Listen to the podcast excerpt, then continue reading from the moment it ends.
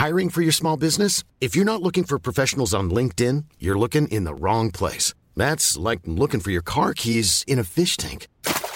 LinkedIn helps you hire professionals you can't find anywhere else, even those who aren't actively searching for a new job but might be open to the perfect role. In a given month, over 70% of LinkedIn users don't even visit other leading job sites. So start looking in the right place. With LinkedIn, you can hire professionals like a professional. Post your free job on linkedin.com slash people today.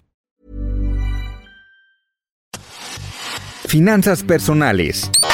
Un espacio para resolver todas las dudas sobre cómo cuidar y hacer rendir mejor tu dinero.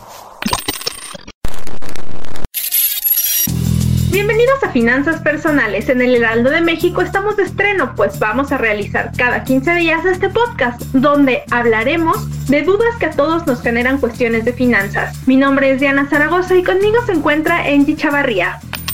Hola Diana, pues bueno, si quieres estar bien preparado una vez que comience la fase 3 del coronavirus o de COVID-19, pues debemos conocer lo básico de las finanzas personales. Por eso, en este espacio te explicamos de qué se trata.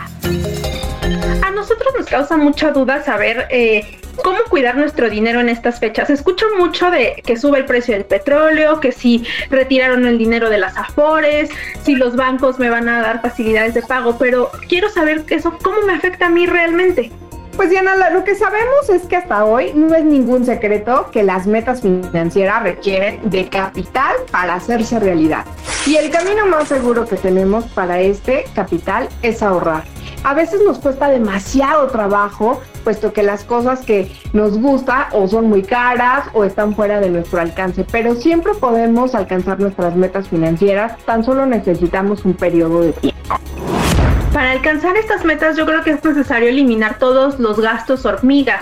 Digo, yo soy de las personas que constantemente va y compra café y en un café te gastas mínimo 50 pesos y ya si lo multiplicas por una semana y después por un mes, pues ya tienes un gasto considerable.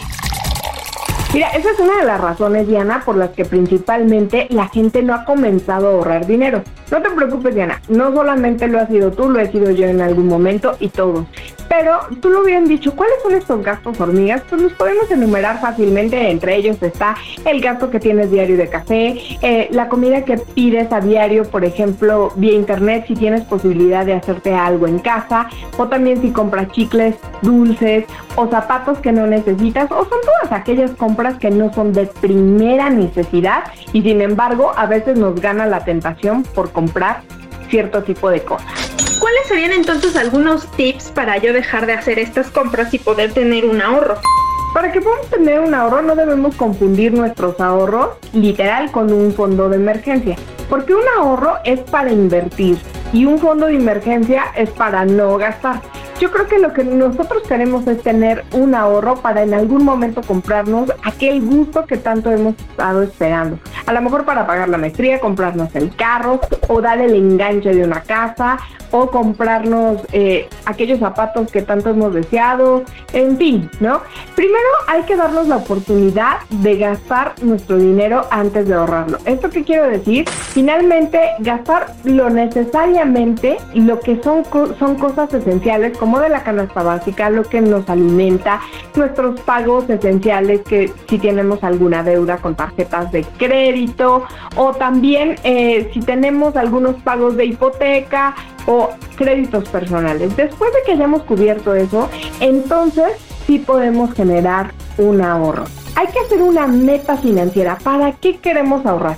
Después de que tenemos claro en cuánto tiempo necesitamos ahorrar para llegar a esa meta financiera, entonces podemos hacer una planeación de cuánto es lo que podemos ahorrar diariamente, mensualmente, depende de nuestro ingreso es quizá ahí donde tenemos que empezar a cambiar nuestra mentalidad y saber que sí vamos a tener que hacer un gasto, pero no en cosas que todos los días queremos comprar como es un café.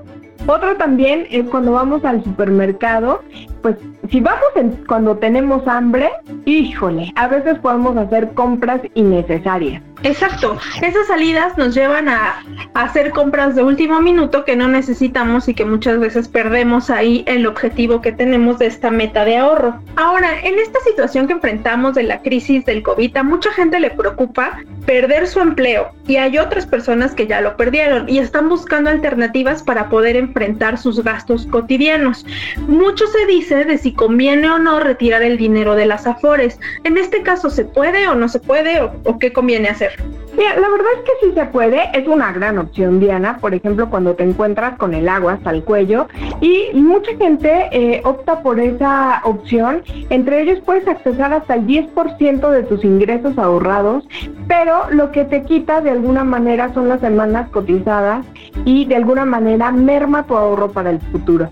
Eso quiere decir que si tenemos la posibilidad de no usarlo, es mucho mejor porque nos va a afectar en el futuro para tener un ahorro. Pero si en este caso tenemos una emergencia en la que ya no tenemos ningún ingreso, pues esto nos puede salvar el pellejo.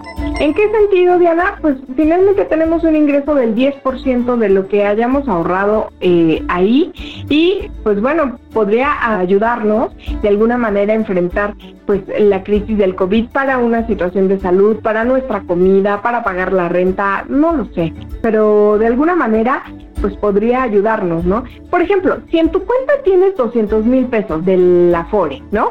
Pero tu último sueldo fue de 10 mil pesos, aunque el 10% de tu ahorro son 20 mil pesos, solo nos van a dar 10 mil, porque es la cantidad más baja que te puede ofrecer como parte del seguro de desempleo de tu Afore.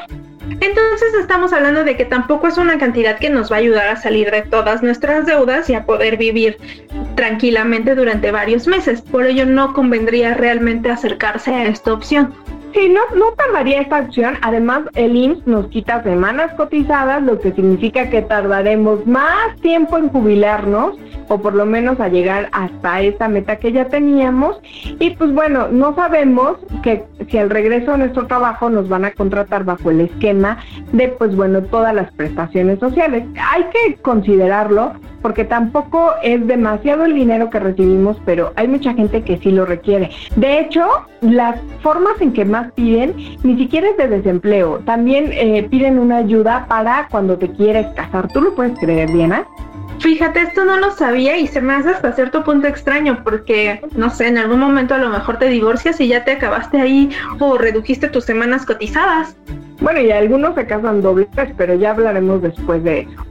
Otra cosa que también me preocupa mucho a las personas en redes sociales es saber si sus patrones están en la posibilidad de reducir los sueldos y si esto pasa, ¿cuánto tiempo estarían recibiendo menos salario? Pues mira, depende mucho también de las empresas. No es que las empresas de tajo te estén bajando los sueldos. Eh, algunas están haciendo, pero de acuerdo a los convenios o acuerdos que estén llegando, tanto su patrón como el, em, eh, en este caso el trabajador.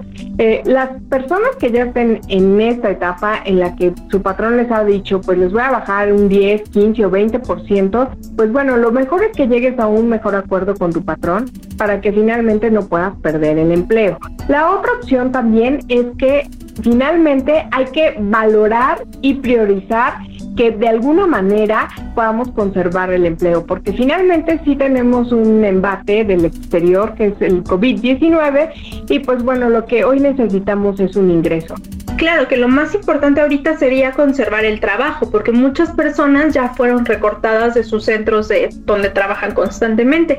Justo un conocido le acaba de pasar una situación similar se quedó desempleado y recurrió a buscar un seguro de desempleo para tratar de eh, cubrir sus gastos, pero no le dan una alternativa digamos real a corto plazo, porque ahorita tienen que contratarlo, pero van a pasar meses en que él pueda ser retribuido con ese beneficio.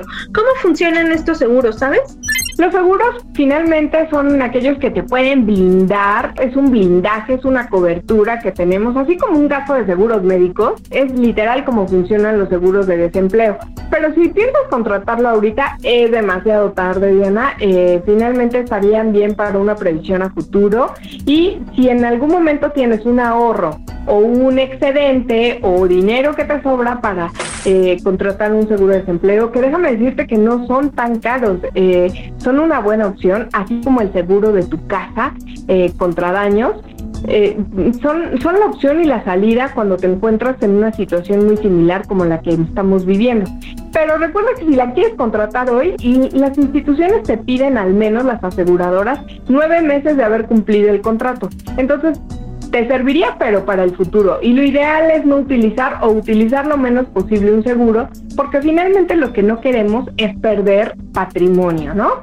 Claro, al final los seguros son una previsión y es cuando, o sea, los vas a utilizar en caso de una emergencia, pero no se contratan con la idea de utilizarlos en algún momento. Sí, este tema es muy interesante. Yo creo que en otra ocasión podríamos abordarlo específicamente sobre los tipos de seguros que hay y cuáles son convenientes en cada caso.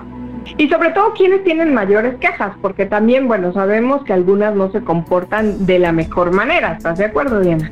Sobre todo, mucha gente teme contratar un seguro porque saben que o no les pagan o se retrasan mucho o tú tienes que desembolsar primero el dinero y ya si entra el trámite correcto, pues te lo regresan, pero si no, no. Sí, algunos son un dolor de cabeza, no lo neguemos. Pero mira, ya resumiendo nuestro tema del día de hoy, ¿cuáles serían los consejos básicos entonces para poder conservar nuestro dinero en esta época de crisis? Pues primero hay que hacernos útil en todo lo posible en cuanto eh, signifique nuestro trabajo, ¿no? Hay que rodearnos de gente positiva, hay que ser flexible, eh, también hay que trabajar en equipo. Es bien importante. Hay mucha gente, Diana, que le cuesta en las empresas trabajar realmente en equipo. Literal, se rompen las relaciones y eso es el fracaso de muchas microempresas, por ejemplo. Eh, hay que vender la marca, hay que ponernos la camiseta, eh, hay que buscar la excelencia en todo lo que hagamos, porque tenemos que ser útil no solo en la empresa, sino también en nuestra comunidad. Nuestros compañeros de trabajo significan básicamente como de nuestra familia, entonces es momento de cuidar este núcleo laboral. Exacto, y creo que otra cosa que valdría la pena destacar es hacer estos círculos entre amigos y familiares en los que puedes apoyarte, intercambiar alimentos, intercambiar eh, víveres o despensa que te van a ayudar a tener justa cercanía con las personas que necesitamos ahora y a estar todos apoyados y cuidando nuestra economía hay que blindar nuestra economía, hay que empoderarnos, porque finalmente si nosotros nos cuidamos de todos estos embates, pues bueno, nos va a hacer lo que el viento a Juárez, literal, ¿eh? No nos va a pegar nada en la medida en que podamos blindar nuestra economía, nuestro bolsillo. Hay que cuidarlo, el dinero hay que valorarlo. Recuerde que el dinero es el valor de su esfuerzo. Así es que Diana, creo que vamos a tener que hacer algunos cambios. Exactamente, a partir de ahora los gastos hormiga quedan fuera de nuestra lista. Pues creo que con estos consejos podemos dar por cerrado nuestro tema del día de hoy. Esta conversación ha sido muy nutritiva. Eh, mi nombre es Diana Zaragoza. Recuerden que están escuchando el podcast de finanzas personales. A través de las redes sociales del Heraldo de México nos pueden hacer llegar los temas que quieren que abordemos en otra ocasión o las dudas que les hayan quedado respecto al tema del día de hoy. Muchas gracias, Angie. Yo me despido y espero que nos escuchen la próxima. Nos escuchamos la próxima vez y pues bueno, lo importante es conocer lo básico de las finanzas personales y explicar de qué se trata. Finalmente lo que queremos es que tú y cada uno de tu familia pueda tener un mejor futuro financiero. Finanzas personales. Aprende cómo cuidar y hacer rendir mejor tu dinero. Escucha y descarga un nuevo episodio cada 15 días en todas las plataformas digitales de El Heraldo de México. A lot can happen in the next three years. Like a chatbot may be your new best friend. But what won't change? Needing health insurance. United Healthcare Tri Term Medical Plans are available for these changing times Underwritten by Golden Rule Insurance Company, they offer budget-friendly, flexible coverage for people who are in between jobs or missed open enrollment. The plans last nearly three years in some states, with access to a nationwide network of doctors and hospitals. So for whatever tomorrow brings, United Healthcare Tri-Term Medical Plans may be for you. Learn more at uh1.com.